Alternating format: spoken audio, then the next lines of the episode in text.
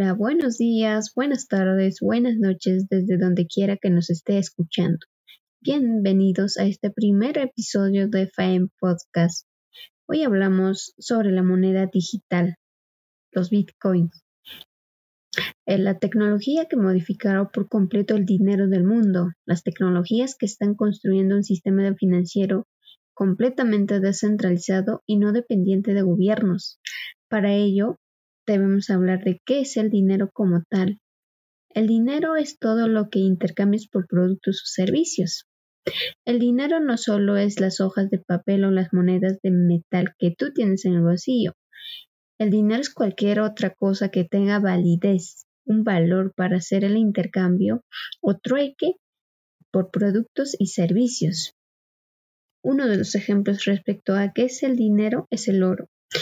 Anteriormente, cuando usted tenía el oro era fácilmente cambiable por productos y servicios. También unas naranjas pueden ser dinero. Digamos, si yo tengo una bolsa de naranjas y yo le digo a alguien que me venda un saco de arroz por una bolsa de naranjas. De hecho, es un mal negocio, pero no quiere decir que no se pueda hacer ese negocio. Se puede hacer.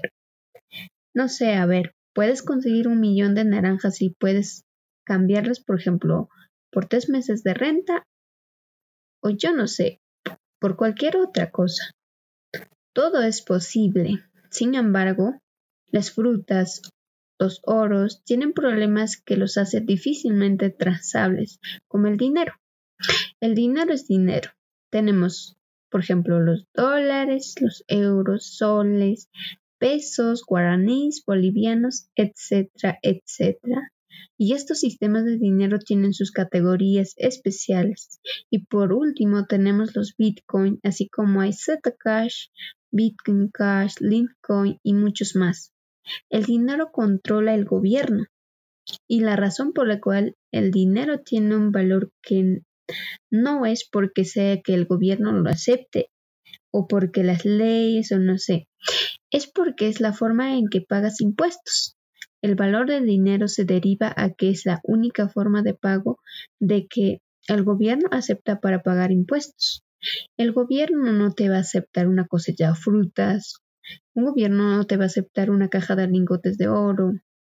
Ellos solo van a aceptar la moneda o el billete que ellos aceptan. Y eso es un monopolio del Estado. Y la pregunta es, ¿cómo funcionan los bitcoins? Funciona así.